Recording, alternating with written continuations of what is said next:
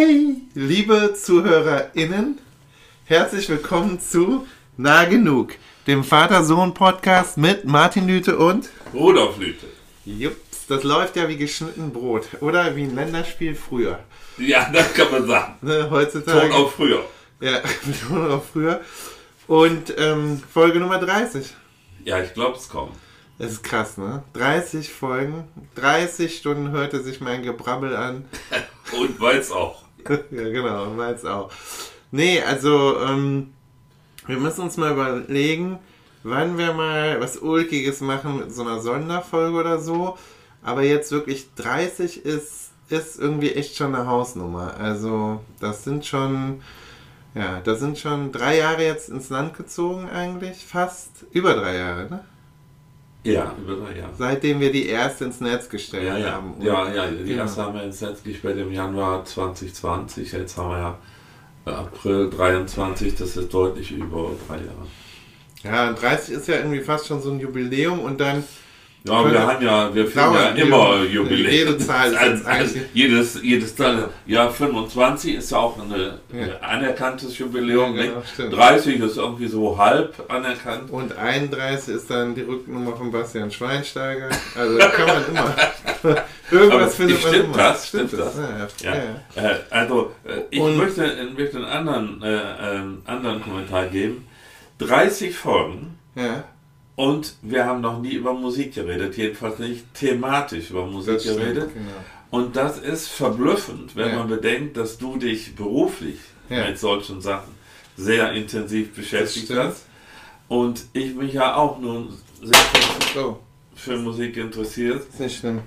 Ähm, und äh, ja, jetzt holen wir das nach, oder? Ich denke, das ist das, äh, genau, ich wollte nämlich sowas ähm, sehr Unelegantes sagen, wie es ist ja quasi ein Jubiläum und was fei das feiert man mit einem Fest und auf einem Fest läuft auch immer Musik. Naja, das so, ist- das äh, geht auch. aber ist natürlich. Ich finde, ja. ich habe das jetzt gut gemacht. Ich finde auch, du hast das relativ, äh, also ich, ja, aber also subtil war es nicht, äh, aber es war sehr so, ähm, ähm, ja, du, so hands-on. Also du hast es sozusagen ohne, ohne um den heißen Brei rumzureden.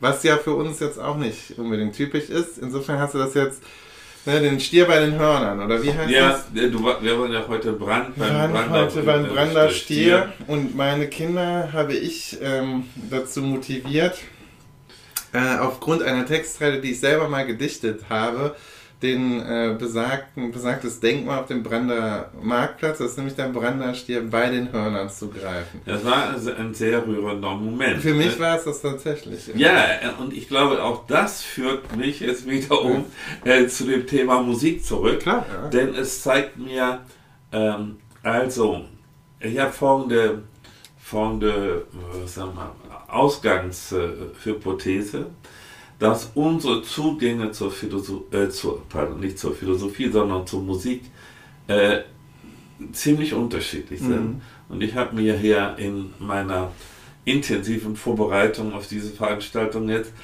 ähm, drei Schlagworte äh, einfallen lassen, die mir einfallen zu Musik Mhm. und zur Rezeption und Umgang Mhm. mit Musik, nämlich Ästhetik, Mhm.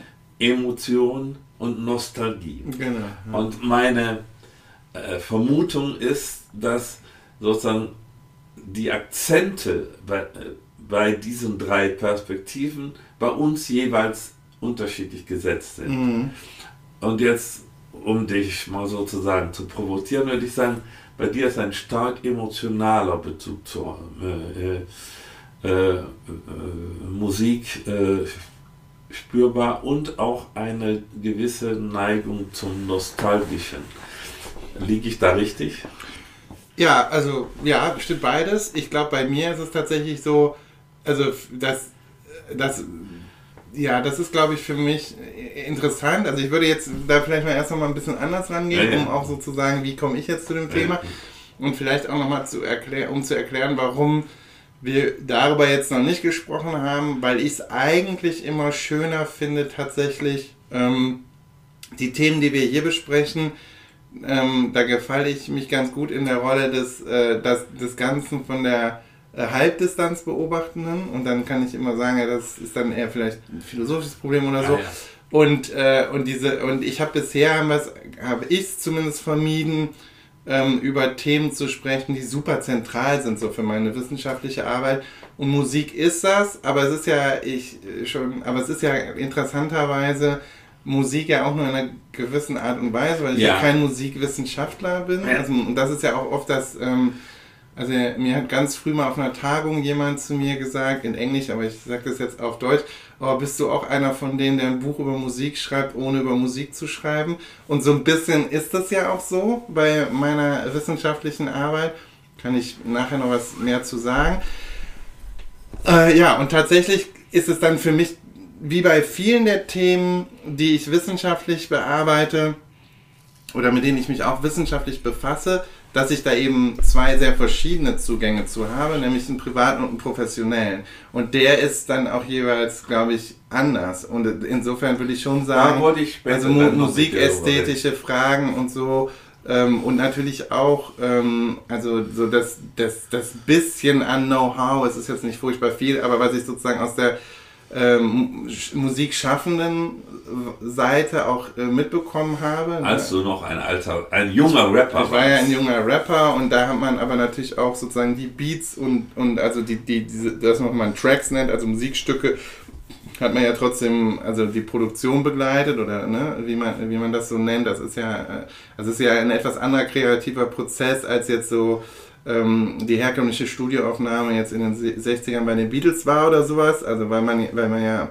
also eben nicht die Instrumente hat, die dann abgemischt werden, sondern das ja eigentlich alles bei uns damals dann schon digital lief. Also es ja. war der Übergang so vom analogen äh, Aufnahmesystem zu den digitalen und wir waren dann eigentlich schon eher so bei den digitalen Leuten. Und äh, genau, also das heißt, da kommen dann auch so musikästhetische Fragen mit rein. Aber klar, privat ist es bei mir tatsächlich so und das ist ja auch, ähm, ist ja irgendwie auch verbrieft oder verbucht, ähm, auch in der Literatur und so, dass ähm, Musik ja ganz oft, so wie Geschmäcker oder Gerüche auch im Übrigen, ähm, dazu in der Lage sind, einen sozusagen Erinnerungen zu triggern genau, und einen sozusagen ist, durch die Zeit zu transportieren, um es mal etwas pathetisch ja, ja. auszudrücken. Und der unmittelbare Anlass, und dann bist du wieder dran, äh, glaube ich, für dich, oder sozusagen der, der, der Tropfen, der das fast zum Überlaufen gebracht hat, für dich, dass du dieses Thema mal benennst und vorschlägst, war ja tatsächlich dann auch, dass ich euch eine längere E-Mail geschrieben habe. Über November Rain. Über November Rain, genau. genau. Als ich nämlich November Rain gehört habe von, äh, von Guns N' Roses, Nochmal übrigens in der, jetzt, also ich will jetzt hier nicht voll rumnahen, aber es gibt eine neue abgemischte Version. Also auf diesem Jubiläumsalbum, ähm, was jetzt rausgekommen ist, ist der Song auch anders abgemischt. Und deshalb ist es auch interessant, wenn man den, den Song sehr gut kennt, hört man auch die Differenz. Also es ist halt einfach, man hört die Streicher mehr, man hört das Piano ein bisschen mehr. Und es ist einfach, ja, es ist halt einfach so neu abgemischt und mit den, also die Spuren sind halt klarer, ne? Das ist ja schon so ein, so ein, ich sag mal, so ein Ursuppentrack gewesen, also wo halt die Musik so ineinander zerläuft im Hintergrund. Ähm, für die Leute, die den Song kennen, die wissen jetzt, was ich meine. Und in diesem neuen Abmischprozess sind die Spuren, die einzelnen Instrumentalspuren halt deutlicher voneinander getrennt und dann hat man das Gefühl, man hört die klarer. Mhm. Und das war aber trotzdem für mich, das war dann beides, so eine neue Erfahrung und gleichzeitig aber natürlich ein Song, der, den ich, der, ja, den ich mit einer Vergangenheit verbinde, die sich hauptsächlich hier. Wir sind jetzt heute wieder in Aachen. Richtig, äh, und sitzen in meinem Arbeitszimmer. Ja, und ich trinke Bitburger Radler Naturtrübe. Also ist, ich mache hier immer nur so Werbung für so lokale Marken. Bitburger. vielleicht also sollten wir doch mal gucken, ob wir einen Sponsor kriegen. Genau, ja. also nochmal, ich krieg dafür kein Geld, aber ich trinke Bitburger Radler Naturtrüb und es ist so ziemlich der geilste Scheiß überhaupt. So, jetzt bist du wieder dran. Ja, pass auf. Ähm, Tatsächlich stimmt das, äh, dass, äh, dass diese, diese äh, E-Mail, die uns eine sehr anrührende E-Mail gewesen ist, ähm, mich auf die Idee gebracht hat, mit dir mal öffentlich jetzt über diese Sachen zu sprechen, weil ich das auch wirklich sehr charakteristisch für, für dich als Person finde. Ähm, aber auch natürlich ähm, hat es bei mir die Frage ausgelöst, wieso könnte ich sowas nicht schreiben? Mhm. Ja? und der Grund ist einfach, weil mir, wenn ich äh, Songs aus meiner früheren, aus meiner Jugend und frühen Erwachsenenzeit höre, vor meinem geistigen Auge nicht Ereignisse, Situationen, Plätze, Personen auftauchen, die damals relevant waren, sondern ich habe eben einfach, ich höre halt die Musik. Ja, interessant. und die gefällt mir oder sie gefällt mir nicht. Aber es ist nicht, also diese, diese sozusagen Assoziationen, ja, Mhm. die über das Musikalische hinausgehenden Assoziationen, die sind bei mir im Wesentlichen nicht da. Yes. Ähm, das gilt auch, ich meine, klar, wir haben damals Rolling Stones und Beatles und äh, ja, wo- äh, Joe Cocker gehört Ja. und all sowas. Tina Aber Turner, hast du auch noch Tina? Turner, ja, ja, das fand ich einfach, die fand ich so als äh, Entertainerin äh, Mhm. be beachtlich. Aber äh, das ist nie so mit einem ganzen Wust von ähm, existenzieller äh, Bedeutung aufgeladen, sondern daher auch das Stichwort Ästhetik. Mhm. Ja, ich habe das schon äh, in einem anderen Zusammenhang, glaube ich, mal gesagt, als, als wir über Sport und Fußball sprachen, dass ich da auch, also das Spiel ist für mich das Spiel. Mhm. Und da geht es um Ästhetik. Ja, das verstehe Ja? verstehe. Äh, und die Mannschaften und die Personen sind nebensächlich. Und so ähnlich ist das äh, bei mir äh, und der Musik. Dann können wir ja schon mal als erstes, glaube ich, festhalten, das leuchtet mir auch total ein. Ich glaube, es gibt, also es gibt verschiedene Arten, es gibt wahrscheinlich verschiedene Arten Musik zu hören. Das ist sozusagen, glaube ich, das, worauf wir uns wahrscheinlich einigen können. Ja. Und es gibt, wenn man jetzt mal davon ausgeht, wir hatten schon diese eine Gegenüberstellung, jetzt für mich gibt es diese unterschiedlich, persönlich dieser Unterschied ja zwischen dem Professionellen und dem Privaten. Das ist aber ja, gilt ja für die wenigsten Leute. Gibt es dann ja höchstens für die Leute, die wirklich sich mit Musik theoretisch oder journalistisch befassen, die Leute, die Musik machen, Ja. ne, die haben auch immer Natürlich. so einen quasi professionellen, privaten ähm, Zugriff. Aber das ist ja, sind ja nicht, also weiß ich nicht, ob es die Mehrheit ist oder so. Aber für die Leute spielt das eine Rolle, ist aber jetzt, glaube ich, nicht so eine super wichtige Unterscheidung. Aber tatsächlich wäre auch meine, als ich jetzt über das Thema nachgedacht habe, also du hast mir das ja schon so angeteased, also dass wir eben, dass das auch für dich das eben so war, dass für, du hast schon gemerkt, für dich funktioniert Musik ganz anders. Ja. Und ich glaube, äh, ich merke das auch, wenn ich mit den Studis drüber spreche, ist auch sowas, was ich, ähm, also sozusagen kulturhistorisch spannend finde. Ich glaube, ich bin in einem Moment groß geworden, wo, ähm, ähm, aber das ist vielleicht auch, es ist wahrscheinlich eher so, diese, es ist wahrscheinlich eher eine Frage des Persönlichen eher als der Moment vielleicht. Aber ich will damit sagen, es gibt diese eine Art, speziell so populäre Musik zu hören, die dann verschmilzt mit Vorstellungen vom Selbst. Also wo, Ja, ja. wo eben sozusagen Musik Wo hören, spiegelt. wo das halt, ja, wo das Teil der Identität wird, Mhm. wo das eben, wenn man, bei viele Leute greifen ja dann auch zur Gitarre oder so, das wird dann Teil des Ausdrucks eines Selbst. Man, man, ähm, man übt sich dann den kreativen Ausdruck und so und, und insofern wird dann auch dieses Verhältnis von von aktiv und passiv. Also man hört Musik, aber man macht dann auch Musik und das ist dann ein wichtiger Teil von, von einer Identität. Und für die Zeit, in der ich groß geworden bin, äh, hing da ja so ein ganzer so ein ganzes ästhetischer Rattenschwanz dann dran. Man zog dann gewisse Klamotten an. Also man war Ah dann ja, sozusagen das- identifizierbar. ja, das stimmt als, als, und für euch natürlich auch. Also eigentlich mit den Beatles und diesem äh, mit, Mit diesem den Pilzschnitt, ja. mit den Beatles-Frisuren, dem Pilz, damit fängt das ja im Prinzip an. Also da findet ja die Professionalisierung populärer Musik eigentlich statt in den 60ern. Und dann auch sozusagen äh, wird, glaube ich, erkannt irgendwie, also man könnte das auch so einen kapitalistischen Prozess nennen, ne? also es gibt so eine Professionalisierung des, dessen, was man jetzt Musikindustrie nennen könnte. Und da wird eben erkannt, ah, dieses Spiel mit Identitäten, es kann eben ein Motor sein, Musik zu verkaufen, Musik zu vermarkten, Musik noch populärer zu machen, noch zentraler und wichtiger zu machen. Und die Beatles sind ja dafür ein Paradebeispiel sozusagen, ne, als so ein, so ein Anstoßpunkt.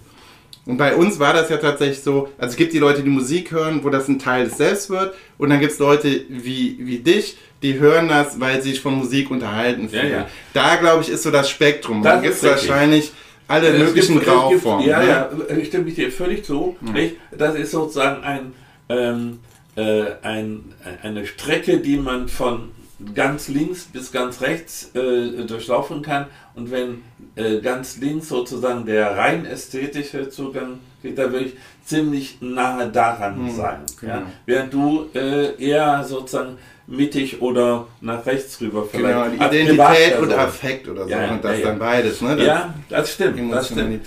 Ähm, äh, natürlich äh, hatte auch für, für mich in, äh, äh, sozusagen äh, diese Beatles-Musik hatte ja passte zu der Aufbruchstimmung, Genau. äh, dass wir uns von der Kriegsgeneration absetzen wollten äh, und insgesamt auch äh, gegen bestimmte, äh, wir nannten das ja das Establishment, mhm. ja, gegen das Establishment rebellierten. Aber das hat bei mir nie so, äh, so tiefe Wurzeln geschlagen. Für mich war einfach die Musik schön, ja. Äh, und ich assoziiere auch mit einzelnen Songs aus dieser Zeit nicht irgendwas Besonderes, außer dass mir manches gut gefällt. Ich habe zum Beispiel gedacht, also, da war ich dann schon ziemlich erwachsen, dass ich einen, einen Song von den Stones besonders äh, schön finde, obwohl ich äh, nicht sagen könnte, warum. Mhm. Es ist ein Blues-Song, heißt äh, Wild Horses. Mhm. Ja. Äh, aber äh, ich will jetzt nicht zu so sehr ins Detail gehen. Das ist etabliert, nicht? Ähm, aber es gibt noch einen zweiten Punkt, warum ich gerade mit dir mhm. über Musik sprechen will, nämlich in deinem professionellen Zugang habe ich den Verdacht, dass es dir mehr um Inszenierung von Musik geht und noch stärker um die, per, die per Identifizierung von, nee, die Inszenierung von Personen im Zusammenhang mit musikalischen Acts. Oder ist das übertrieben? Nee, aber also ich glaube schon so dieses das Performance-Element, also das ist es halt, wenn du das meinst. Ja. Also ich habe mich ja immer, genau, also sozusagen schon als Musik, also meine, ja genau, meine wissenschaftliche Arbeit befasst sich ja mit Musik im Prinzip ab dem Moment, wo sie ein Audio, audiovisuelles Medium wird. Und genau damit befasst sie sich. Also so würde ich das selbst beschreiben, ohne dass ich das jetzt je so getan hätte. Das tue ich jetzt nur für dich. So, äh, und für den Podcast.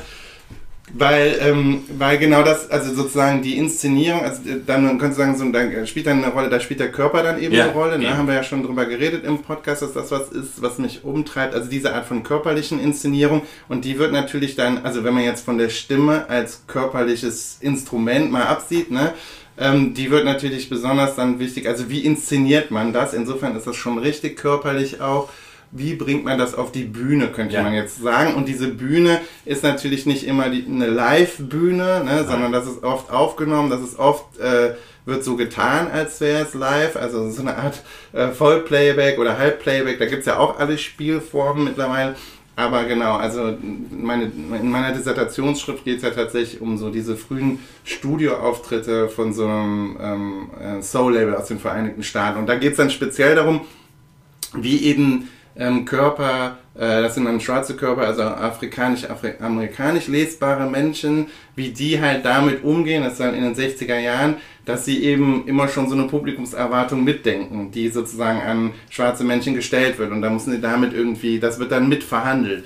Da geht es dann besonders darum, dass sie eben nicht so aggressiv sein dürfen und wirken dürfen, was dann für mich natürlich als Kind der, der Rap- und Hip-Hop-Generation ähm, sozusagen die, die ursprüngliche Neugierde auch war. Ne? Also wo kommt das her? Also weil das ja in den 80er, 90er Jahren dann genau das Gegenteil war in der personifizierten oder in der Personifikation des, des Gangster-Rappers. Ne? Ja, ja, genau das Gegenteil. Also, äh, äh, äh, gegen Soul Musik. Naja, also der genau diese rassistischen Stereotypen, vor denen, ich würde es jetzt mal ganz vereinfacht sagen, vor denen diese Soul-Sänger in den 60er Jahren halt Angst hatten, ne?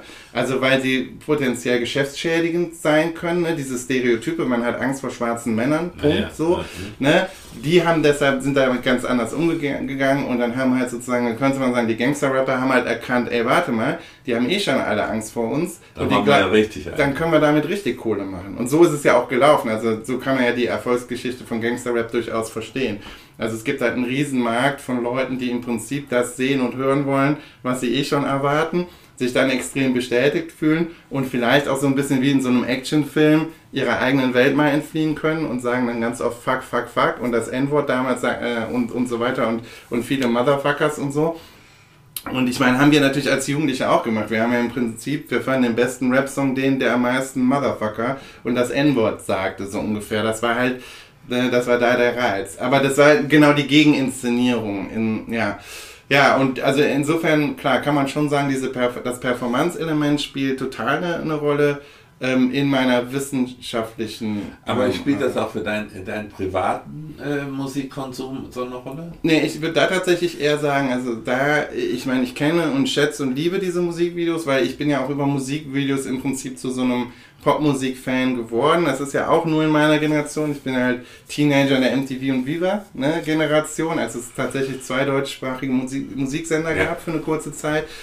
Ähm, insofern habe ich schon viel, also ich habe eigentlich mehr Musikfernsehen geguckt als Popradio gehört, mhm. zumindest in meiner Jugend.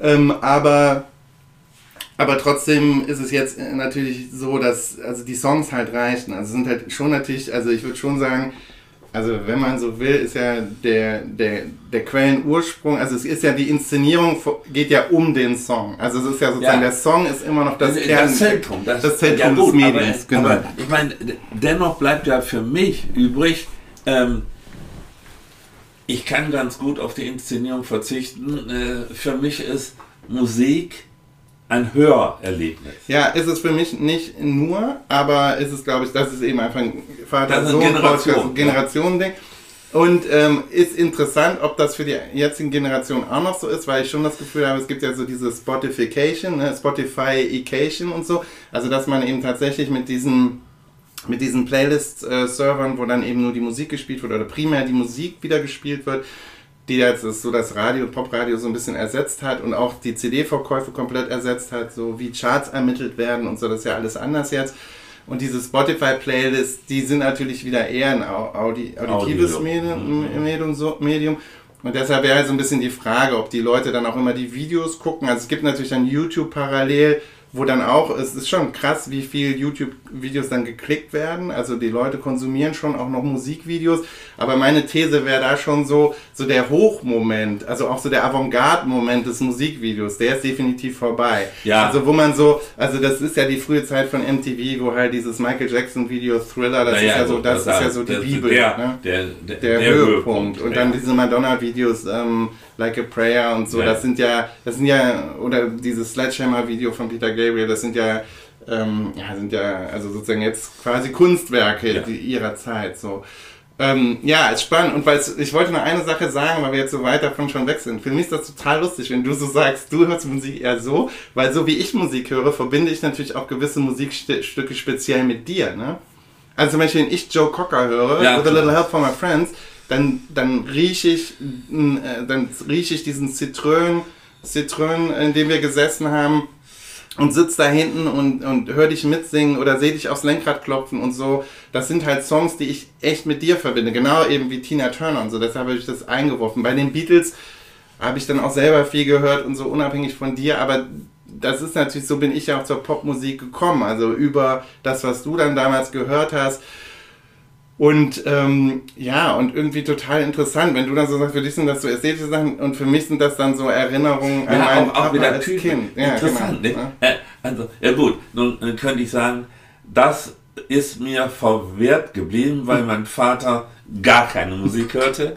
Äh, und, und als er dann anfing Musik zu hören, war er schon, war ich schon quasi aus dem Haus. Und äh, dann hat er Klassik gehört. Ne? Mhm. Äh, aber da, wollen wir jetzt nicht so sehr in, ins Anekdotische geraten. Äh, mich interessiert wirklich ähm, dieser, dieser Punkt, dass man ähm, Musik als eine visuell-audio-Kombination mhm. äh, erlebt. Mhm. Und das ist mir gar nicht natürlich. Und ich merke das, äh, wenn man mal, äh, wir gucken ziemlich regelmäßig Kulturzeit und da, da, kommt immer zum Schluss irgendein aktuelles äh, Video. Und manchmal muss ich wirklich sagen, was mich so stört, mhm. ist, dass das optisch oft ganz interessant ist und musikalisch so, so platt. Ne? Mhm. Also versteht ihr dann, äh, da habe ich dann den, den Form, ich will das mal etwas so pointiert sagen, da, da, da frisst die Inszenierung die Musik auf. Mhm. Ja? Als, als ob äh, die Macher dieser Videos sich folgendes denken, ja, also der Song selber ist ja nun nicht so ein Spitzending, aber jetzt machen wir ein super Video, dann wird das von laufen. Mhm. Und das, äh, das, da bin, das äh, entfremdet mir diese Sache. Mhm. Verstehst du? Also, äh, wenn der, wenn sozusagen das Kommunikationsmittel äh, die eigentliche, das eigentliche Element oder das, das was im. Zentrum stehen sollte, äh, überdeckt, Ja. dann denke ich, ja, das ist doch, dann sollte man Filmmusik machen, verstehst du? Ja, ja. Geht ja auch oft einher so. Also sehen ja, ist ja, da gab es ja dann so eine krasse Überschneidung auch, dass diese Videos dann immer aus den Filmen, Filme ne? waren, ja, ja, ja. und dann halt mit Filmsequenzen und so. Also es ist ja so ein eigenes Hybrid-Genre. Also es gibt ja diese, da ist ja anekdotisch dieser, dieser Song ähm, Kiss by a Rose von Seal und äh, Ah, ja, ja, ja. Kiss from a Rose, glaube ich. Ähm, und äh, der ist ja erst total gefloppt oder war so, äh, flog unterm Radar und ist dann nochmal mit so einem etwas aufgepeppten Video als, äh, als Soundtrack-Song eines Batman-Films. Ne? Der, und Jack Black sagt darüber, the most sensitive of all the Bat- Batmans, weil das ist halt so ein Schmusesong. Und das, das bricht auch so komisch. Also es ist so ein Liebeslied, aber dann gibt es diese ganzen Action-Szenen im Video und dann ist das Ding voll durch die Decke gegangen. Dank MTV. Also deshalb finde ich interessant, dass du das sagst, dass das jetzt noch so dein Eindruck ist, weil mein Eindruck ja tatsächlich so ist, dass jetzt alle auch wissen, so das Musikvideo als Genre, also zumindest äh, gibt es ja auch schon so gewisse Passformen, ne? Also es gibt so ein Passepartout, so, vor, so schablonenartige, das ist halt ein Rap-Video, das ist jetzt ein Pop-Video, das ist das, weil es eine lange Geschichte gibt. Und oft ist das dann so, jetzt machen wir so eins von der Stange. Also ich finde wenige Videos heutzutage super interessant. Ich finde Weil die optisch äh, interessanter als musikalisch. Ja, interessant, äh, weil du, glaube ich, aber auch weniger kennst von diesen Ja, Videos, stimmt. ne? Und Das dann stimmt. ist das für dich vielleicht, und ich erkenne dann immer nur die Muster, also gerade so die, äh, die visuellen Muster und, ähm, und dann denke ich mir halt so, ja, hat da jetzt nochmal jemand was investiert, in sozusagen auch sozusagen kreativ investiert in ein Video in einem gewissen Genre oder so äh, der Popmusik, da nochmal was Neues zu machen oder nicht. Das finde ich dann schon spannend. Aber ich habe insgesamt das Gefühl, dass natürlich sozusagen die Wichtigkeit ne, des Musikvideos als mediale Form, das, die hat eher abgenommen.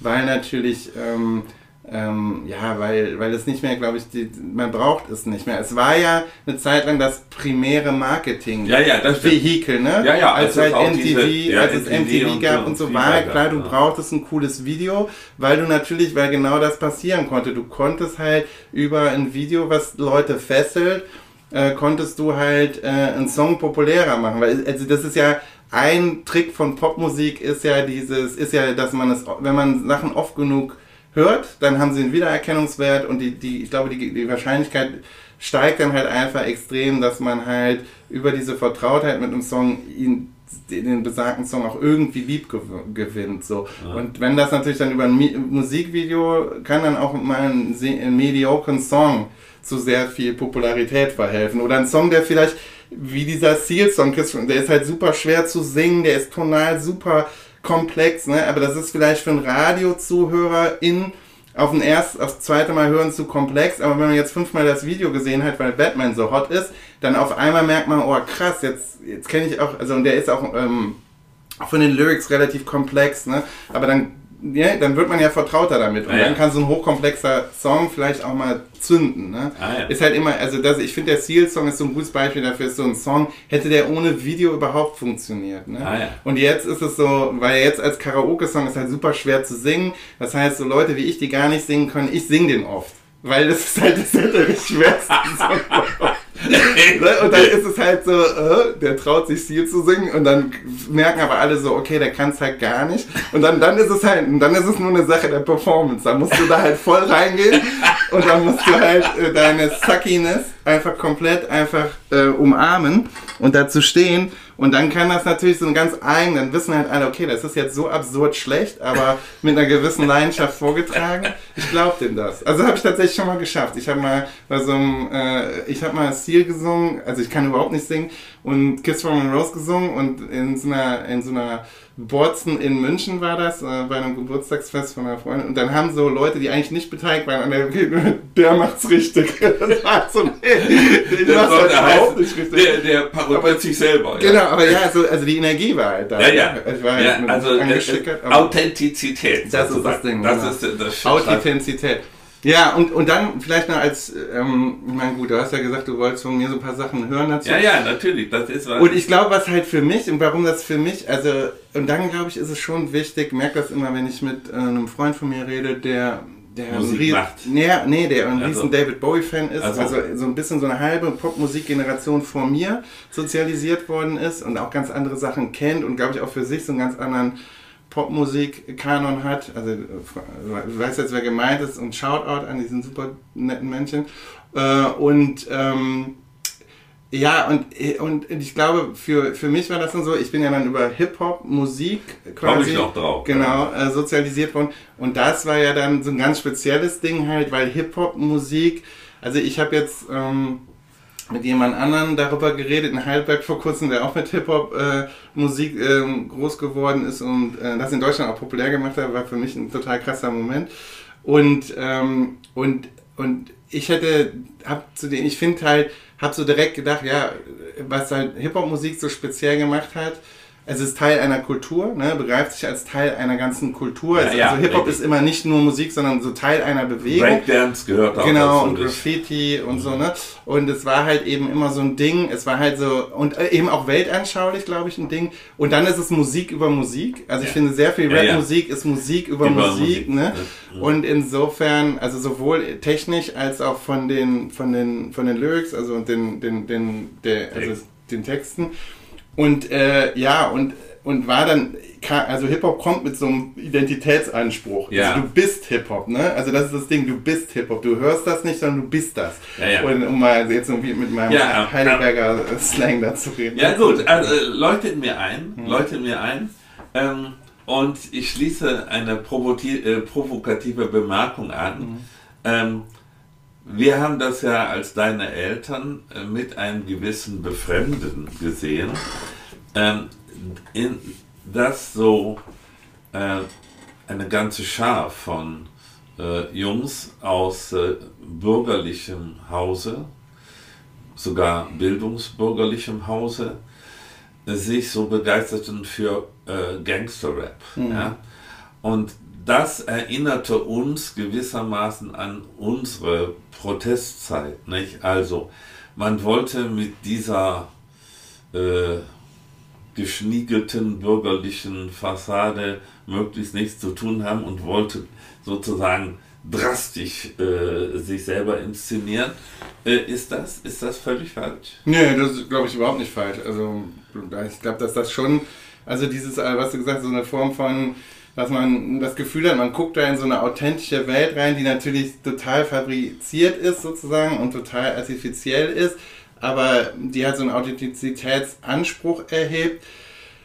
Irgendwie so ein Actionfilm, dann, dann, dann, dann, dann, ja, dann träumt man sich da in so eine Welt rein und da sind eben so diese ganzen Sachen, die man selber so unterdrückt hat, die sexuelle Aggression und auch die allgemeine Aggression, Gewalt, Waffengewalt und so sind da alle nicht nur ähm, legitimiert, sondern gefordert. Ne? Das ist, glaube ich, schon so. Und dann eben natürlich auch, glaube ich, spielt sozusagen, spielen Rassendiskurse, das wäre jetzt zu weit auszuholen, aber so, da spielen natürlich diese, ähm, ja, schon auch so rassistische äh, äh, Fantasien, ne? also, äh, also diese Gleich, ich glaube, es gibt so eine Gleichzeitigkeit von, von der Angst und Faszination mit, mit Fremden, ne? mit Ja. den Fremden und das, das schwarze Fremde wäre da so eine ultimative, also so ein ultimativer Ja, es hat aber nun hat er wirklich was Faszinierendes, nicht? Hat dann eben was Faszinierendes, klar. Und es ist ja natürlich auch, äh, wenn du das dann hier in, in so einem Wohnzimmer in Aachen-Brand hörst oder im, im Kinderzimmer ist es ja auch noch sogar, weißt du, im Kinderzimmer des, des Elternhauses hörst, dann, dann läufst du jetzt auch nicht Gefahr, dass du, wenn du rausgehst, tatsächlich erschossen wirst. Ne? Also das ist hat ja auch so die, diese Sicherheit, das ist ja auch so ein Nähe-Distanz-Ding. Und was ich auch sagen würde, und das ist immer so das, glaube ich, was es mir dann auch gerettet hat und was jetzt auch dazu geführt hat, dass ich ähm, ja irgendwie immer Fan dieser Kultur geblieben bin, auch wenn ich jetzt wie viele altgewordene Hip-Hop-Opis nicht mehr so viel damit anfangen kann, was ja so gerade immer so passiert. Das ist halt einfach anders und es ist, fühlt sich für mich dann auch zu jung an. Es ist jetzt eine neue Generation und ich kann schon sehen, dass da einige super sind und das voll weitergebracht haben und so. Also den Respekt haben sich die Leute verdient. Aber das zu mögen fällt einem nicht immer so leicht. Ähm, aber ich glaube, der Moment, in dem ich das, in dem, also da wurde ja Deutsch dann, also auf Deutsch dann auch gerappt. Ja, ja, also wir haben ja sowohl die englischen Sachen, die amerikanischen Sachen gehört, dann als auch diesen Moment voll miterlebt, Mitte der 90er Jahre, als im Prinzip dann eben bei Viva und MTV und auch dank Viva und MTV natürlich so deutschsprachiger Rap total populär geworden ist. Ja. Und da waren natürlich, ähm, ja, da hat sich weltanschaulich für mich, ähm, also da bin ich auch links geworden. Also da bin ich tendenziell links geworden. Ich, äh, meine politische, also meine ursprüngliche politische Bildung, das ist jetzt total peinlich, das zuzugeben und so, aber kommt im Prinzip aus diesem Stuttgarter Rap. Ne? Also jetzt ja, das, das gar nicht von Max Herre und von ähm, hier Shovi und Kopfnicker, massive Töne und so, weil da fand ich schon viel, also die Jungs waren also fünf, sechs Jahre älter. Und Advanced Chemistry habe ich jetzt ja, die sind puh, zehn Jahre älter vielleicht als ich es war und haben natürlich über Rassismus in Deutschland. Da hat man so, da hat sich dann so ein Puzzle zusammen äh, gesetzt, für mich weltanschaulich. Ne? Also wofür man war und wogegen, also gegen die Polizei, gegen Rassismus, gegen Nazis, äh, ähm, gegen den Kapitalismus dann auch, was also glaube ich, aber nur teilweise und so. Und dann, ja, also so, ne, für so eine ja, weltoffene also Gesellschaft. Das erklärt so. natürlich, dass man sozusagen auch als dann schließlich erwachsener Mann und Familienvater äh, doch das noch immer sozusagen in sich hat. Mhm. Ja? Weil das ja mehr ist als nur ein paar Songs aus mhm. meiner Kindheit oder Jugend. Äh, verstehe ich sehr gut. Äh, da habe ich jetzt aber so eine äh, naive Frage eines äh, alternden Zeitgenossen dazu. Ich verstehe das immer so bei diesem Rap, der ja eine Art Sprechgesang ist, ne, mhm. spielen die Texte eine sehr große Rolle. Mhm. Und die Texte sind ja, wenn ich das mal mit einem gewissen Respekt ausdrücklich sagen darf, äh, zum großen Teil hochintelligent mhm. und auch sehr poetisch. Mhm. Äh, was man ja von der Pop- und Rockmusik in der Regel nicht sagen kann. Mhm. Das meiste ist ja, also am Anfang waren das ja mehr oder weniger äh, Liebeslieder äh, oder Liebe, äh, äh, Lieder über gescheiterte mhm. Romanzen und sowas. Also ein, ein, sehr, sagen wir mal, abge, abgelutschtes Thema. Das gilt ja für diese Texte nicht.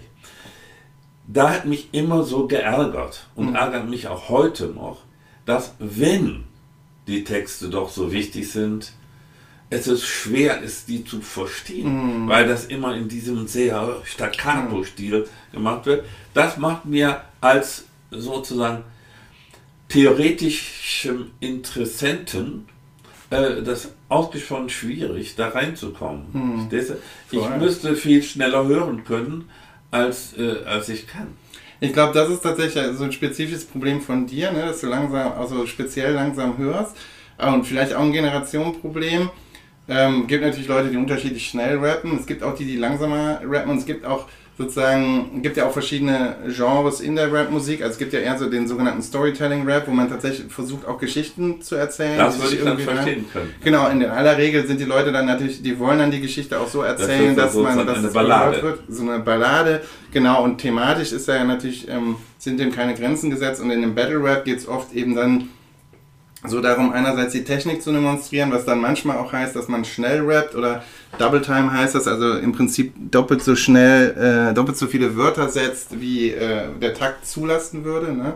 Also wenn man das halt kann, dann ist es, äh, das ist dann schon ist man der König. Dann, ja, also der König ist man damit nicht mehr. Das gehört jetzt heute zum Standard. Da war man dann mal mit der König, so im deutschen Rap zum Beispiel. Ähm, und äh, ja und äh, äh aber dieses, ich glaube, es ist es ist auch ein bisschen wie bei anderen Sachen auch, wenn man sich sehr sehr intensiv mit etwas befasst. Also es ja, gilt ja für unsere Disziplin nicht, nicht weniger. Wenn du jetzt philosophisch lesen willst, ne? was sagen die Leute über Immanuel Kant? Ja, ich, mich würde das ja schon interessieren und den kategorischen Imperativ verstehe ich schon, das aber muss der immer Sätze über eine halbe Seite schreiben? Stimmt, und dieses Wort können die nicht so schreiben, dass man lesen kann. Man lernt eine eigene Sprache und das gilt für den Rap auch. Ähm, ne? ähm, wir sind für das die. ist mal ein richtig sehr gutes Argument. Ja, und der, also Ju Rasta, hier Ju von, ähm, von Massiven Tönen, der rappt auch auf einem ähm, Song irgendwie sowas, wir sind für die, ähm, ist die Sprache der Jugend und für die Straße der Duden oder irgendwie sowas, ne? Also, weil, Ja, ähm, gut, ja, klar. dieses, und, und klar, und dieser Chuck D von Public Enemy hat ja immer gesagt, Rap-Musik ist the CNN of the Ghetto, ne? Also so Ja, der ja. Nachrichtensender ähm, schlechthin. Und deshalb gibt's schon immer auch so diesen einen Teil von Rap, der immer so ein bisschen untergeht oder von Hip-Hop-Kultur, der immer untergeht, der jetzt auf Hip-Hop-Tagungen dann immer so voll in den Vordergrund gespielt wird. Also ich, man, manchmal geht man auf so Tagungen, die exklusiv über Hip-Hop gehen und dann ist immer Knowledge, ne? K, also Knowledge, Knowledge reigns supreme. Dieses ähm, ist, gilt auch als ein eigenes Element von Hip-Hop-Kultur, sagen manche. Also das ist sozusagen neben den Beats, den Raps, neben dem die, äh, Graffiti und dem Dass man eine Botschaft hat. das oder? Knowledge, Wissen verbreiten. Ne? Genau, Also es man- geht darum, die Leute dass das aufzuklären. in- genau. Ah, jetzt, das ein ja gut. Also jetzt haben wir ja sogar eine fantastische Klammer äh, gefunden, nämlich sozusagen, ähm, dass die Bedeutsamkeit des Textes Mhm. bei Rap und äh, vergleichbaren ähm, äh, äh, Musikereignissen äh, auch etwas mit dem äh, Bedürfnis oder mit dem Anspruch zu tun hat, etwas aufklärerisch Belehrendes, äh, Informatives zu sagen und nicht einfach zu unterhalten. Und das ist eben ein Zugang, den ich zur Musik nicht habe. Also ähm, für mich war Musik niemals auf der ähm, äh, in dem Erlebnisbereich, hier will ich die Welt besser verstehen. Mhm, Genau, ja. Na, für mich war äh, das geradezu ähm, die andere Seite. Äh, Die Welt will ich verstehen, wenn ich Bücher lese. Mhm. Die Welt will ich verstehen, wenn ich Philosophie mache. Mhm. Die Welt will ich vielleicht auch verstehen, wenn ich Filme mir ansehe. Mhm. Aber die Welt will ich nicht verstehen, wenn ich Musik höre. Äh, verstehst du, äh, das Klar. ist jetzt mein persönliches... Verstehe ich, aber würde ich immer sagen, es ist ein ganz spezifisches Verständnis von was ist Weltverständnis.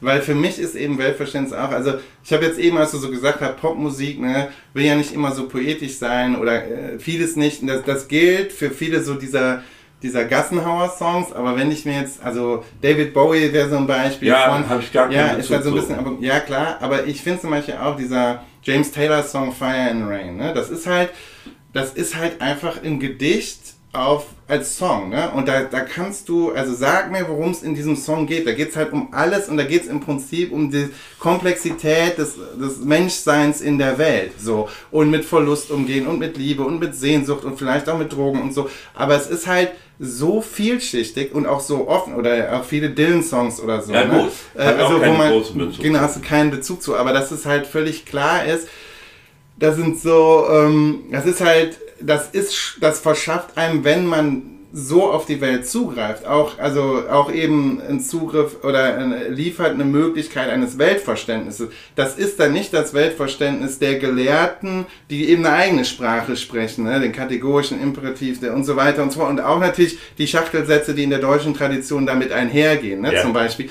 Aber, ähm, aber ich glaube schon, dass es, also dass meine Welt, also ich glaube schon und würde das ehrlich sagen, also was ich über Liebe weiß oder wie ich über Liebe nachdenke, ähm, was ich so, also wie gesagt, die frühe politische Bildung und so, ich würde sagen fast äh, der Armutsdiskus, zum Beispiel in, äh, die Armutsdebatte in Deutschland oder eine Debatte über äh, Wirtschaftsungerechtigkeit in Deutschland im frühen 21. Jahrhundert. Findest du super viel im Deutschrap nach 2006. Ne?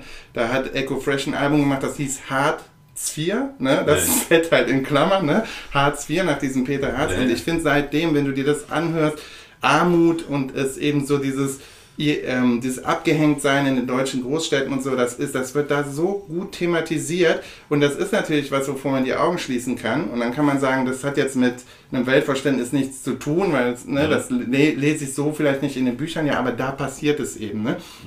Also und ich finde so dieser, weißt du, Sascha Stanisic hat ein super tolles Buch geschrieben, Herkunft, das ist fantastisch, wenn man so über Herkunft na, also in diesem, es ist ja ein avantgardistischer deutscher Roman, zeitgenössisch, tolle, toller Text, ich finde den super.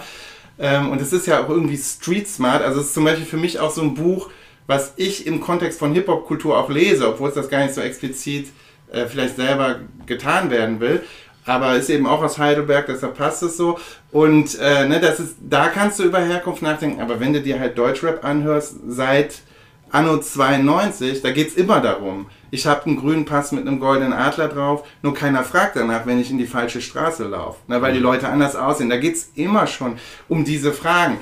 Und ja, und, und ich glaube, insofern, äh, und auch eben dieses Affektive, sorry, jetzt ist das so ein, jetzt preach ich so, Ja, ja, aber es ist halt schon so dieses, gehofft. genau, aber es ist halt schon so auch dieses, wie man über die, wie man mit der Welt emotional fertig wird, finde ich, ist auch sowas, da finde ich wenig drüber in den Büchern, die ich so kenne. Also man findet es jetzt, ne, also ich finde es jetzt bei, ähm, hier Lauren Burnham und so, bei diesen äh, Affect Studies Leuten, die, die, die versuchen das jetzt auch, aber so, ähm, aber und dann natürlich in der Hochliteratur, also Romane, Belletristik versucht das auch, ne? Aber ich glaube, da ist Musik eine andere Form, wo Ja, das auch passiert. ja. Ne? Und Also- Film ja auch. Also es gibt ja auch. Ja, will ich Ja. jetzt gleich was dazu sagen. Also, äh, ich lerne jetzt sozusagen in, in einem Affentempo Mhm. sehr, sehr vieles. Und das war ja auch meine Hoffnung. Äh, deshalb habe ich ja dieses Thema äh, vorgeschlagen. Äh, und dann, äh, also man kann schon sagen, ähm, du bläst einigen Sand aus meinen Augen oder man, man kann auch etwas, wenig, äh, etwas poetischer vielleicht sagen, äh, du öffnest mir auch Augen für Sachen, die ich bisher eingeschränkt nur wahrgenommen habe.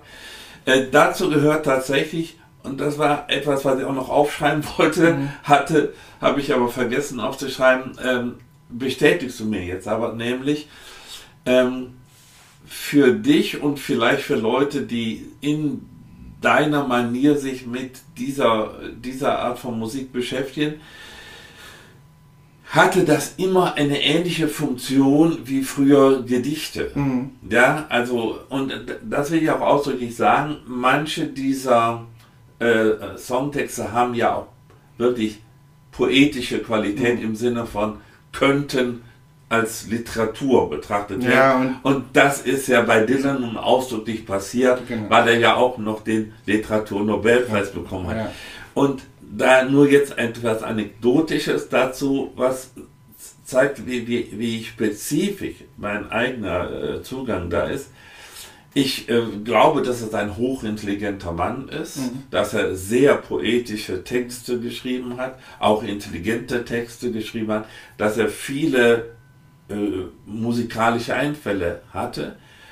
Aber im Gegensatz zu meinen beiden nachfolgenden Kollegen in Koblenz, die beide enthusiastische Dylan-Fans sind und immer schon dafür plädiert haben, dass der unbedingt mal den Literaturnobelpreis bekommen sollte, war mir das völlig fremd. Ja, ich habe immer gedacht, na ja, also ein Literaturnobelpreis kriegst du für große Romane, ja.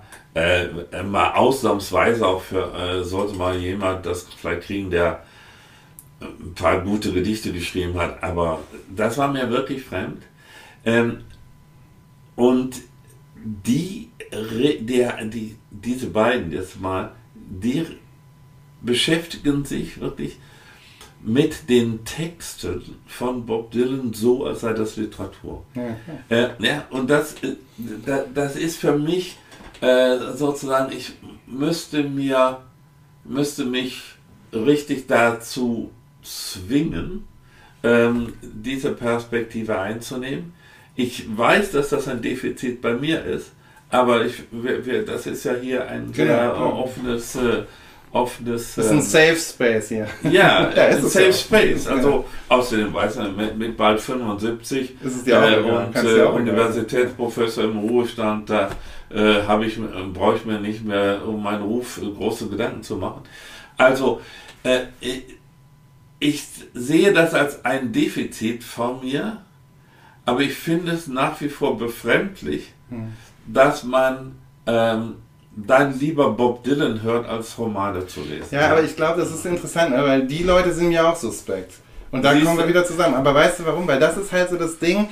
Also ähm, Stuart Hall, so ein Kulturwissenschaftler, Ja, den aus, kenn ich, kennst du, ne? Der, ähm, also diese britische Schule, die sind ja im Prinzip, diese Cultural Studies Schule ist ja so ein bisschen dafür verantwortlich, dass sie gesagt haben, hey, wir müssen uns jetzt wirklich mal populäre Kulturen Ja, ja, ja. Und zwar- das hat dann äh, unglaubliches. ja, das gab einen unheimlichen Boom, ne? Boom. Ja, ja, es gab einen Boom, es gab aber auch ein unheimliches, sozusagen, es war ein äh, krasses, ein ideologisch aufgeladenes Feld, also gerade mal so späte 60er in, in, in UK, da ging es dann eben viel auch darum, so, ne, ja, so, so, ist das Wissenschaft und so, ne, diese Frage, die ja auch immer noch gerne mal hier und da gestellt wird bei dem, was ich mache, ne, Spaßprofessor oder sowas, nämlich auch manchmal. Und, ähm, so dieses, äh, ähm, äh, de, da war es eben so, der, der hat dann auch gesagt, es gibt im Prinzip, es gibt auch Pop Art, der nennt das eben so, oder Popular Art, ne? Ähm, und zwar genauso in dem Sinne, wie das ja auch ähm, ähm, eben ne, die Pop Art Bewegung so um, Ja, ja. um Warhol halt auch so ähm, gemacht hat, natürlich so diese mit so einem sehr, aber ja, mit so einem sehr künstlerisch ähm, nuancierten und avantgardistischen Verständnis mit Massenkultur umgegangen Ja. ist, aber schon sozusagen angelegt dann in der Kunst sozusagen oder als Teil eines Kunstprojektes, ne? Und dass es das eben auch immer wieder gibt. Und ich würde Dylan dazu zählen. Ne? Dylan ist selber im Prinzip, der ist ja genauso an der Schnittstelle zwischen Populärkultur und Hochkultur. Ja, ne? ja. Und das wäre eben dieses, dieser, dieses Popular Arts Ding, was äh, Genau. Stuart Hall so nennt.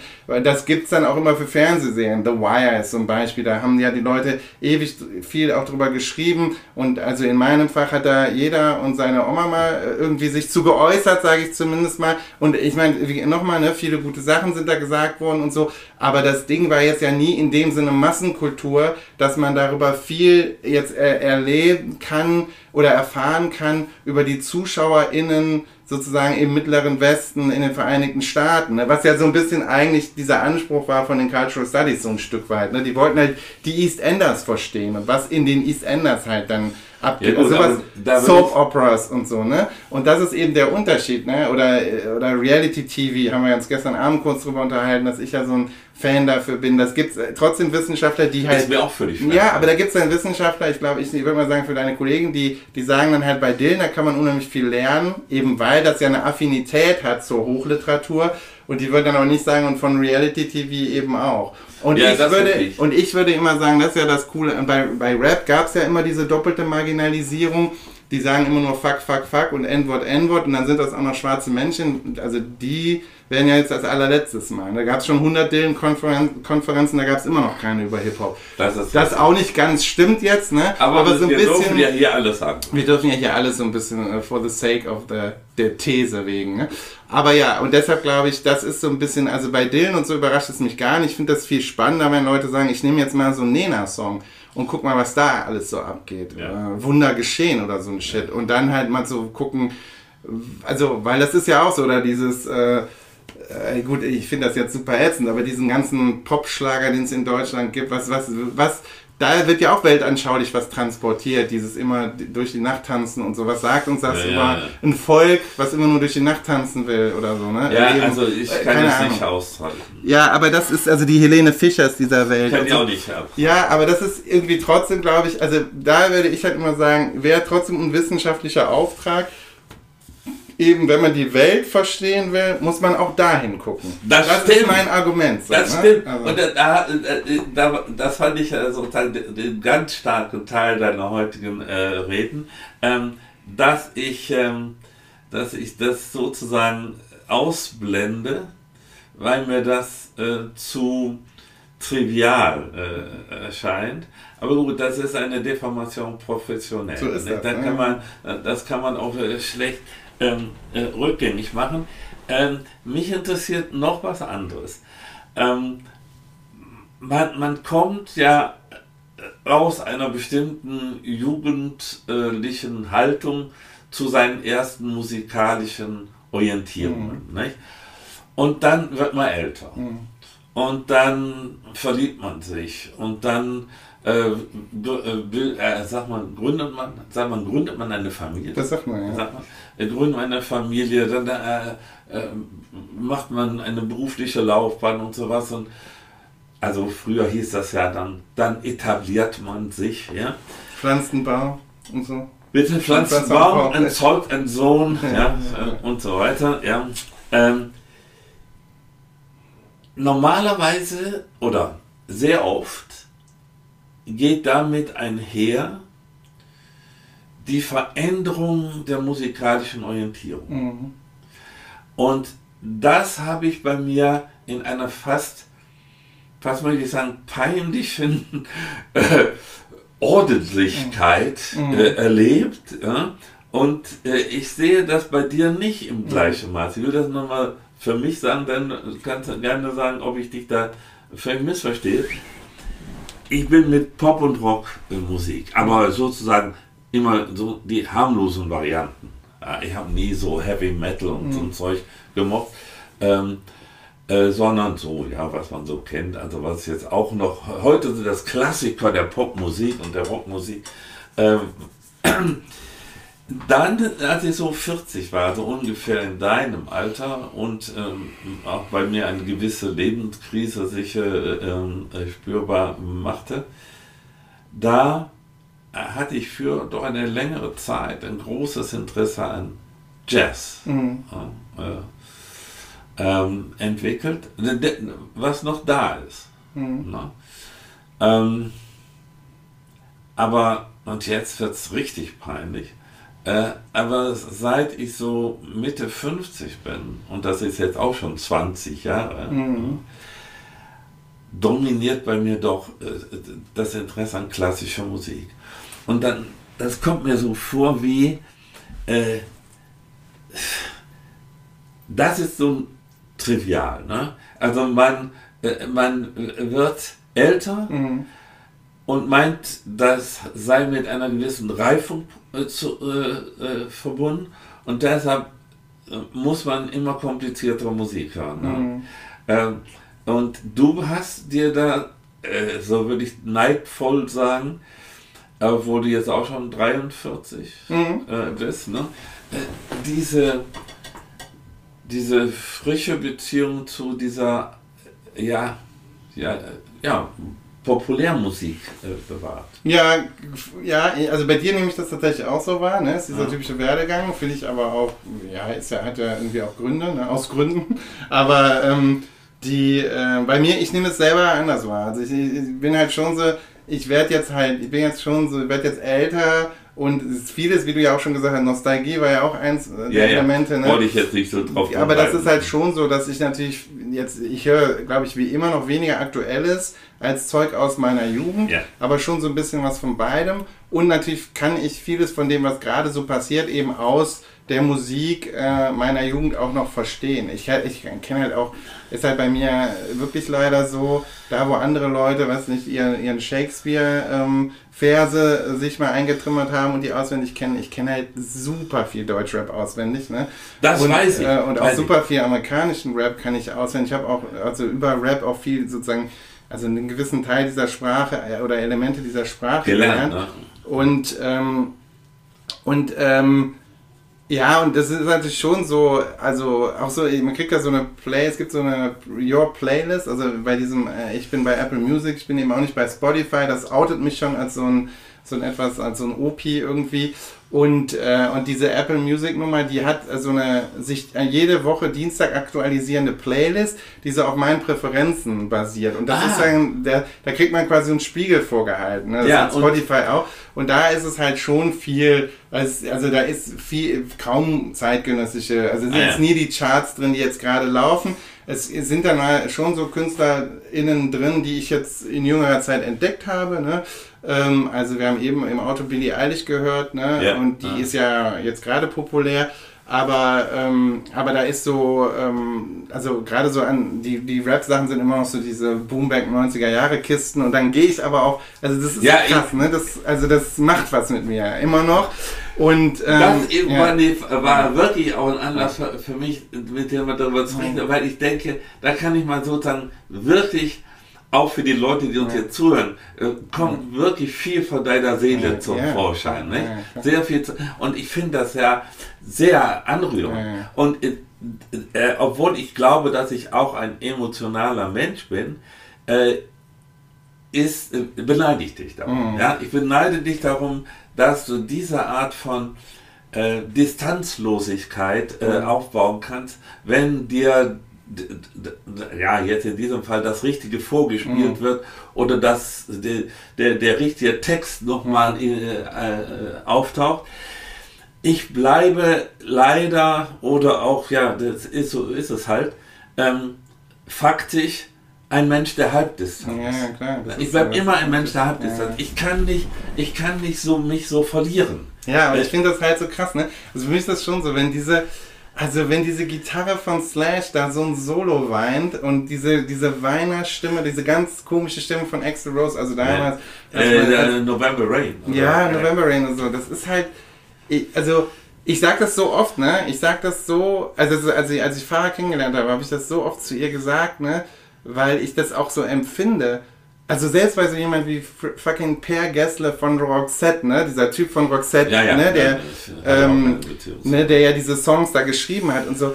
Ich meine, dann, der hat diese, der hat dann halt so, du hast dann halt so einen fucking Song geschrieben. Und ich finde halt schon, also schon das macht was mit mir. Wenn ich mir jetzt vorstelle, du hast halt, ähm, Sweet Child of Mine geschrieben. Ah ja, gut. Du hast halt diesen fucking Song geschrieben. Und das ist ja jetzt so, sage ich mal, das ist ja jetzt noch nicht mal sowas, was halt alle kennen, ne? Also. Ja, aber sogar ich. Aber sogar du kennst es, ne? Oder halt eben November Rain, diese epischen Sachen und dann dann keine Ahnung. Und ich frage mich dann auch, wie krass das gewesen sein muss in diesem Studio. Also, und das glaube ich schon so, dadurch, dass ich selber das ja auch mal gemacht habe und bei Rap, Deutschrap speziell, geht es mir natürlich schon so, wenn jemand halt so krass, also es gibt jetzt gerade so ein so, so ein Storytelling-Album von OG Kim oder so, wenn man halt so weiß, wie schwer das ist, sowas zu schreiben und zusammenzuhalten. Da erzählt so eine ganze, ja, so eine ganze Figur im Prinzip, so einen ganzen Roman auf so einem Album.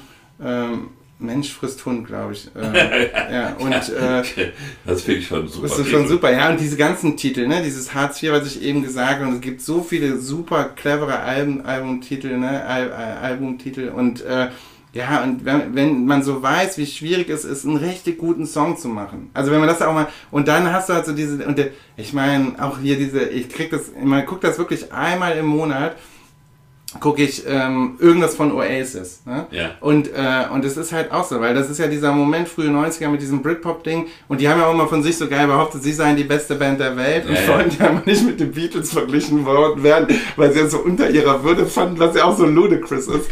Aber so krass, aber ich meine, ja, die haben halt dieses Don't Look Back in Anger geschrieben und, und fucking Wonderwall, ne? Und ich meine, das, da kommen irgendwo auf der Welt die ersten Akkorde, dann singt das halt jeder mit. Ja, dann hast du halt so einen Song geschrieben, das berührt die Menschen halt überall auf der Welt. Ja gut, also und das, das ist schon toll. auch so ein Aspekt, der mich halt immer, immer sehr begeistert. Und ich meine, ähm, jetzt kann man sagen, sowas hat der Immanuel Kant auch geschafft, irgendwie, nee, nee, nee. aber nicht in dem Maß. Nein, nein. Also nicht nein, in dem das kann man nicht ne? vergleichen. Ja, genau. Aber äh, äh, die Beatles haben das dann natürlich auch geschafft. Die Beatles haben es geschafft. Ja, ja, ja, Also äh, insofern ist es nicht nur diese. Ja, aber, aber, klar, aber ist ja bei mir so, wenn Paul McCartney, es gab ja bei Paul McCartney halt dieses Ding, also es gibt ja diese Carpool Karaoke, ist eine äh, umstrittene Sendung und so, aber er hat er ja gemacht mit dem mit dem James Corden, der das, der ist ja mit dem durch äh, Liverpool gefahren gefahren. Ja. Ne? Und, äh, ah, in, in dem äh, Taxi. Ja, ja, also quasi in dem Taxi haben wir auch so geredet und ich fand dann auch, ich fand Paul McCartney auch so einfach so mega, der ist ja auch so mega sympathisch. Also ich weiß, ob das eine Performance ist, aber wenn du den siehst, ist halt fucking Paul McCartney und der ist ja total nett zu allen Leuten und ja. alle schwärmen ja immer von ja. dem. Und der hat auch so rührende Sachen gesagt über den verstorbenen Vater von James McCoy und so. Und am Ende spielt er dann halt so, ich weiß ja nicht, so ein geheimen, so ein äh, Überraschungsgig in so einem Pub in Liverpool. Ja, ja, und wenn der halt, der spielt dann halt Hey Jude oder so. Ja. Das ist halt, ja gut, aber das da ist halt, da könnte ich auch heulen. Ja, und da ist ja halt Wahnsinn. Und ich meine, da kriegst du halt, da stellen sich, also wer, wer da keine Gänsehaut kriegt, also, weißt du, und deshalb glaube ich so, da kannst du halt super viel über Mensch sein und in der Welt sein und Weltverständnis Gut, zu lernen. Da, da sind wir jetzt wieder, äh, ja. wir können folgendes sagen. Ja. Bei Hey Jude sind wir wieder ganz zusammen.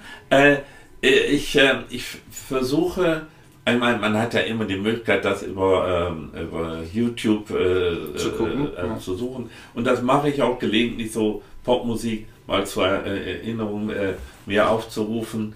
Ähm, äh, das habe ich auch schon natürlich mhm. gehört ähm, und gesehen, muss ich ja dann ja. auch sagen. Ne?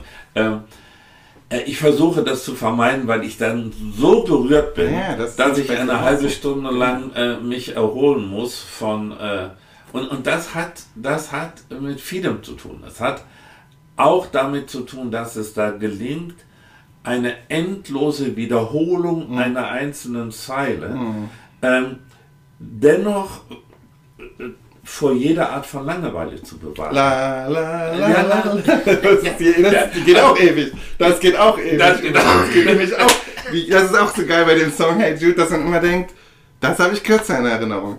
Ja, weißt du, also dieses letzte, den geht letzten immer Teil, noch Es geht weiter. immer weiter. Das ist ja geil. Aber Also ja, das ist fast so wie unser heutiger Podcast. der, der hört auch nicht auf, ne? Ja, wir müssen jetzt mal aufhören. Aber so, ja, also ich, deshalb, ich finde schon so, das spielt schon auch eine Rolle, so, ne, diese, dass das ja, dass ja Leute was unglaublich geleistet haben und gerade so aus der, also wenn man selber mal so mit Musik getüft, jeder kennt, jeder, der Musik gemacht hat, weiß ja, also und diese Musik, die wir gemacht haben und auf dem Level, auf dem es war ja alles amateurhaft und mein Musikverständnis ist auch immer noch limitiert, aber ich höre halt schon so, was halt, wenn halt jemand einen richtig geilen Song halt geschrieben hat, so und dann und dann, das merkst du ja dann auch einfach, weil das ist ja, ist ja auch qua Wirkung, das wird ja in der Welt entschieden irgendwie. Ja, ja. Ne? Es gibt natürlich auch den, es gibt natürlich auch sozusagen immer die Musiker, die für andere Musiker die Favoriten sind, ne?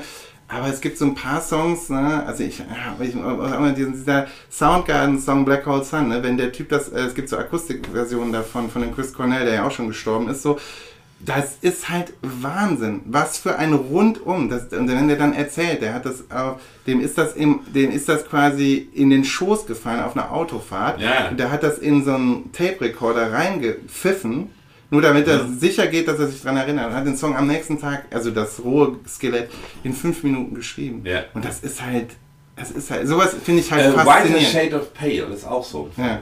Heute, ja, das ist auch so, so, so ein Song, der ähm, mich immer äh, sehr, sehr anspricht, obwohl es einen nahezu unverständlichen Text hat. ja, aber das ist ja egal. Man- es egal es, es, also irgendwas äh, äh, es, es äh, äh, bringt etwas in Schwingung. Ja, ne? und ich glaube, es gibt ja oft diese Frage, worum geht's denn? Also wenn, wenn so Leute Popmusik verstehen und dann gibt's halt diese Dance-Songs, worum geht's denn da? Da würde ich immer sagen, oder worum geht's in Fire and Rain? Da würde ich immer sagen, um Menschsein. Ja, das Weißt du, stimmt. darum geht's halt, um Mensch in der Welt sein.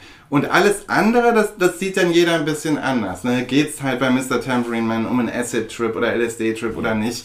Fucking noch nie, egal. ich noch nie Gedanken drüber. Ja, oder hier fand- Julie in the das Sky with Diamonds, sehr ist das? gut. Ja. Ja, ja, äh, LSD. Ja, Ja, ja, genau. Lucy in the Sky with Lucy in the Sky Diamonds. with Diamonds, Julie.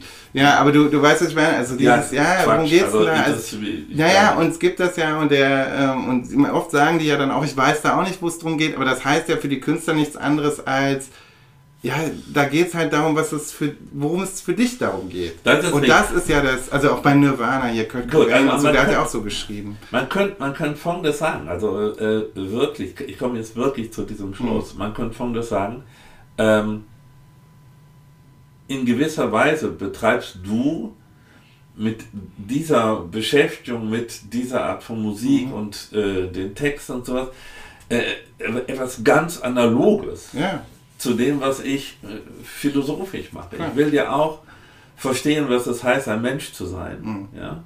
Äh, und und äh, der von dir jetzt freundlicherweise mehrfach äh, zitierte Immanuel Kant hat ja auch sozusagen drei Fragen äh, gestellt, die alle münden oder die sich bündeln lassen in die Frage, was ist der Mensch? Und das ist die Aufgabe der Philosophie, das zu beantworten. Und nach deinen sehr beeindruckenden Ausführungen ist es auch die, äh, die Frage, die sozusagen dich wissenschaftlich und persönlich umtreibt. Äh, und ich habe, wie ich jetzt gemerkt habe, auch gelegentlich Zugänge auf diesem, Genau. äh, auf diesem Fall. Sektor. Äh, das ist aber nicht sozusagen meine Autobahn da rein, sondern es ist sozusagen äh, der Nebenweg, der ab und zu mal äh, eher zufällig gelingt. Ich will mit, also jedenfalls was mich betrifft, mit einer ganz anderen ähm, Sorte von Bemerkung äh, mein heutiges, äh, äh, meinen heutigen Beitrag abschließen und Folgendes sagen. So, äh, ich habe eine wirklich eine, eine sehr ernsthafte Liebe zur klassischen Musik entwickelt in den letzten 20 Jahren. Auch zu komplizierten und nicht besonders eingängigen Formen der klassischen Musik.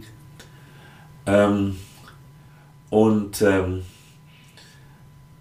dennoch gibt es etwas an der klassischen Musik, was äh, eine wahrscheinlich nicht zu überwindende strukturelle Fremdheit mir gegenüber zur Folge hat, nämlich das Brimborium mhm. mit dem klassische Musik inszeniert wird. Mhm. Also Konzert, Konzertsaal, aber mhm. Konzertpublikum. Mhm. Ja? Das ist mir und wird mir wahrscheinlich mein Leben lang fremd bleiben. Und äh, noch etwas will ich sagen, ähm, das ist dann auch in der Tradition. Jetzt haben wir einen ganzen Postgast äh, gemacht und äh, Ursula Lüte noch nicht erwähnt. Ja, genau. Und das geht ja nicht. Ja. Und äh, es äh, muss auch etwas dazu gesagt werden, nämlich in diesem Punkt ist deine Mutter völlig anders als ich. Denn die äh, ist up to date, ja, äh, was Popmusik betrifft. Die ist up to date, was Popmusik betrifft. Und sie hat auch diese, sie lässt mich gerne hören, was ich so äh, an Klassikmusik höre. Manches gefällt ihr auch, aber es ist eher, also die, diesen Weg ist sie gar nicht mitgegangen. Dafür ist sie viel, viel besser als ich ähm, in, in dieser äh, modernen Musik zu Hause. Und das finde ich schon auch eine Art von jung geblieben sein. Voll, auf jeden Fall. Aber deshalb seid ihr beide so sympathisch weil dir das Konzerthaus immer noch fremd geblieben ist, das natürlich zu einem guten Dude und ähm, ja, und auch natürlich, ähm, ja, das war, das finde ich bei der Mutter auch bewundernswert. Und die hat natürlich da auch die, das, ihre, da hat sie eine unglaubliche Offenheit. Also ja, habe auch immer das Gefühl, ich manchmal hin und wieder äh, ich habe ja auch was, als ich den Schlaganfall hatte, als wir das Projekt ja, da äh, begonnen das, haben, ja, äh, ne, äh, da, also den Podcast bekommen, da habe ich eher auch dieses Album von Max Herrer, dieses Athen-Album. Und das hat sie auch echt gehört und intensiv gehört und, und war da, glaube ich. Und auch wirklich interessiert. interessiert gehört. Und ähm, ja, und ich meine, insofern, das ist, das ist schon cool. Und das ist eben auch, ich glaube, man, da haben wir jetzt gar nicht drüber gesprochen, so diese Effekte von, man kann natürlich über Musik auch jung bleiben. Man kann sich zumindest jung inszenieren. Ne? ja, Circle, ne? Und, da, und da ist es dann aber auch wieder so ein bisschen, ja. das ist so ein anderes Thema. Das ist halt so zweischneidig. Das ist, das ist, was ich jetzt am eigenen Leib auch erfahre, so ein bisschen, also an mir selber merke, dass man sich selber, ich finde mich ja sowieso einen sehr suspekten Dude. Und wenn man dann halt immer noch so denkt, ach, so jetzt, jetzt höre ich so, dass finde ich das gut, was so 18-Jährige gut finden, was sagt das denn über mich? Aber, aber wie gesagt, es kommt auch bei mir nicht so oft vor. Und, äh, und so in dieser Rolle des Hip-Hop-Opas gefalle ich mir ganz gut. Und jetzt, äh, ja, und jetzt, äh, ich hatte in Heidelberg ein Gespräch, und ich sag's jetzt einmal mit diesem Martin Stieber von den Ja, ich wollte das so ansprechen. Ja, ja. und ähm, ja, und das war total cool irgendwie. Also das war kein geplantes Gespräch, sondern ich habe den einfach ich wusste quasi, wo der arbeitet, bin hin äh, und der hat so einen Laden halt äh, und hat dann total, also wir waren, haben halt krass genördet über deutsche Hip-Hop-Kultur in den 90ern und ähm, einfach, und da habe ich so gedacht, ja, der ist dann nochmal, der ist nochmal sieben Jahre älter als ich und ist total ähm, galant zu so einem Hip-Hop-OP geworden. Also ich sage das jetzt völlig, also mit vollstem Respekt, ne? Äh, also, also OP, der ist halt jetzt, weiß ich, an die 50 oder so oder knapp über 50 und, äh, und ist aber immer noch Hip-Hop und ist aber das auf eine sympathische Art und Weise. Und das, das war für mich deshalb auch ein super Moment, weil ich mir manchmal so vorkomme, wie, ja, wie, wie ist das überhaupt so mit, ne? Also in Hip-Hop Hip alt werden ist schon so eine Frage, die mich auch beschäftigt, ne? Äh, mit Popmusik alt werden und mit Hip-Hop alt werden. Man will ja auch nicht diese Art von auch nicht diese Art von Popmusikwissenschaftler sein, der immer nur sagt, früher war das aber viel besser. Und trotzdem ertappe ich mich so ein bisschen dabei. Aber ich glaube, ich würde es nie so sagen, früher war alles besser. Ich würde sagen, weil man da in dieser prägenden Phase war, der Popmusiksozialisation, bedeuten mir die Sachen mehr. Das ist halt das. Ja, das ist der Zugriff ein anderer. Gut, sicher. Äh, ja. Es hat äh, es hat sozusagen die, äh, den äh, persönlichen Bedeutungshorizont, den man den dann später nicht mehr so leicht kriegen so kann. So ist es halt. Mhm. Das war es jetzt von mir. Ich habe super viel gelabert. Es tut mir leid, aber das nee, war ja, glaube ich, so ein nein, bisschen nein, nein, nein, Du hast sehr interessante Sachen gesagt. Also für mich war das jetzt eine sehr äh, inspirierende Veranstaltung und ich hoffe, mhm. dass es für unsere Zuhörerinnen und Zuhörer auch äh, äh, der Fall sein wird. Und ich freue mich schon auf die nächste, äh, die nächste Aufnahme, wann immer die äh, stattfinden wird. Ich, ich hoffe doch so Vielleicht im, im Mai. Und jetzt höre ich ja eh wieder nur die ganze Zeit Kindermusik mit dem ja, ja, Frederik weiß, Wahle und so. Aber ja. der ist auch gut. Ja. Frederik Wahle ist auch tight. Also insofern Props auch an Frederik Wahle. ich habe keine Ahnung. Kinder, Kindermusik, aber also. eine gute Sache. Und ähm, ja, und ey, danke fürs Zuhören. 30 Folgen im Kasten. Ja, So, so sieht's aus. Hab dich lieb und ciao. ich dich auch. Bis Tschüss. dann. Hm, tschüss.